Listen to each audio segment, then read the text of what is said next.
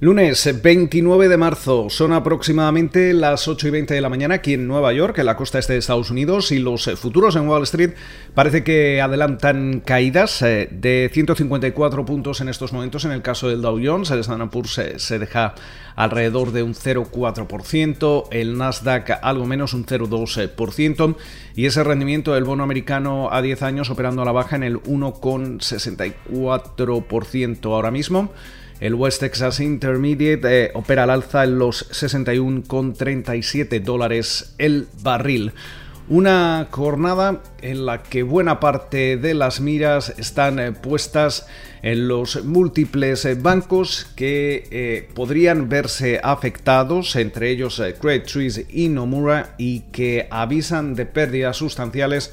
por eh, las operaciones con un cliente estadounidense, días eh, después de haber visto una venta masiva de, acciones eh, de algunas compañías como Viacom, CBS o Discovery, entre otras, por parte de un gran fondo de inversión. Estamos hablando de Archegos Capital Management, dirigida por, o dirigido por el antiguo gestor de Tiger Asia Management, Bill Wang, eh, que básicamente reconvirtió esta, esta, entidad en una family office eh, bajo el nombre de Archegos Capital Management cuando eh, Tiger Asia Management tuvo que enfrentarse precisamente a los reguladores estadounidenses. El, el por aquel entonces hedge fund con sede en Nueva York, fue precisamente condenado eh, por un cargo de fraude y tuvo que pagar 44 millones de dólares eh, para resolver eh, las acusaciones de uso de información privilegiada y de manipular las operaciones con acciones de bancos chinos. mientras tanto, en toda esta hecatombe, Wang se declaró culpable de un cargo de fraude electrónico en nombre de su empresa. Eh, por aquel entonces quedó en libertad condicional, pero tuvo que devolver eh, además eh, cerca de 16 millones de dólares. Esto pone un poco en contexto la situación que se está desarrollando en, en estos momentos y que, como comentábamos, parece que está generando tensión en los mercados, pérdidas para algunos bancos y todo ello puede poner también de, manifiesto, en cierta forma y como telón eh, de fondo, los eh, riesgos o la toma de riesgos que se está produciendo en, un momento en el que se supone que deberíamos eh, ver una gran liquidez en el mercado debido a los estímulos y a, las, a la política monetaria no solo de la Reserva Federal, sino de los distintos bancos centrales y que en cierta forma esa, liquidez a veces eh, parece no, estar ahí y, genera eh, ciertos estragos. Eh, mientras tanto, a la espera de ver cómo se va a ir desarrollando este, este episodio, que, en el que también participan otros bancos, como es el caso de, de, Goldman Sachs, seguimos también muy, muy pendientes al carguero que sigue bloqueado, eh, bloqueando el, canal de Suez y que esto obviamente tiene, tiene implicaciones eh, para eh, toda la distribución mundial, también para múltiples sectores, en un momento en el que además las compañías de Estados Unidos parecen ya comenzarse a preocupar por el aumento de los precios, por las eh, presiones inflacionarias, eh, precisamente por los múltiples eh, cuellos de botella que ya estamos viendo en las, las cadenas de, suministro, que además se ven ahora mismo más perjudicadas aún por, por esta situación en el canal de Suez, pero también se ven preocupadas por las presiones del aumento de los precios en las materias primas, en la mano de obra y todo ello podría, podría pasar factura a sus eh, eh, beneficios. Eh, mientras tanto,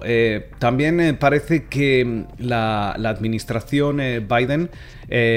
tiene previsto el dar a conocer este, este miércoles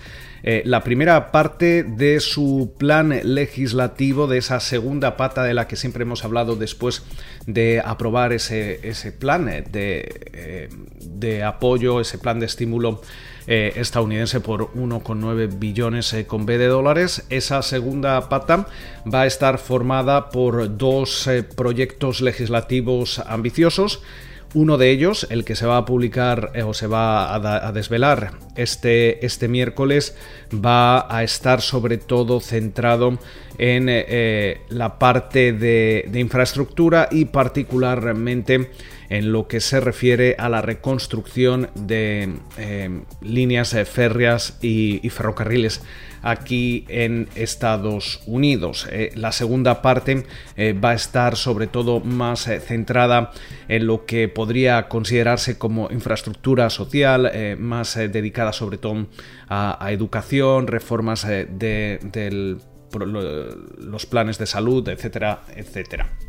Tenemos eh, que tener en cuenta que en su conjunto estos dos eh, planes legislativos podrían eh, superar más de 3 billones con B de dólares. Y mientras tanto,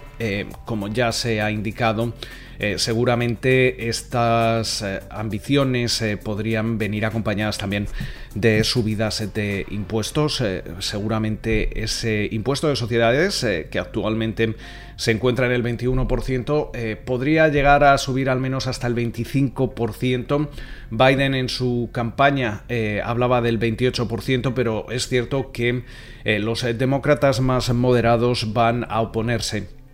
a llegar a subir tanto el, impuesto de, sociedades, con lo cual podría quedar básicamente aproximadamente en el 25%. También se habla de aumentar los impuestos eh, sobre la renta a aquellos individuos que ingresen más de 400 mil dólares al año. A la espera de los acontecimientos, eh, también eh, tenemos que tener en cuenta que durante la jornada de, hoy no vamos a tener grandes referencias en macro. Estaremos atentos a esa encuesta manufacturera de la Fed de, Dallas. también escucharemos de, altos funcionarios de la, de la Reserva Federal en una sesión en la que veíamos cómo los mercados asiáticos se cerraban en eh, eh, mixtos, eh, subidas para las bolsas en Japón, Hong Kong cerraba ligeramente a, la baja, China arriba cerca de un 0,5%. En, en, Europa estamos viendo ahora mismo una dinámica similar, Londres opera a la baja, París y Frankfurt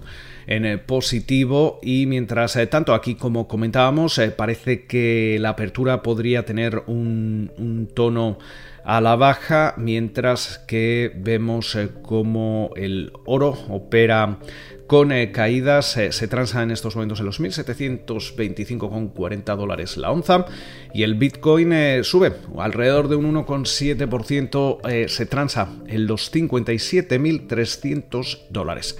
Con lo cual, esperamos eh, que pasen ustedes una feliz eh, jornada de lunes y como de costumbre nos volvemos a escuchar durante la mañana del martes.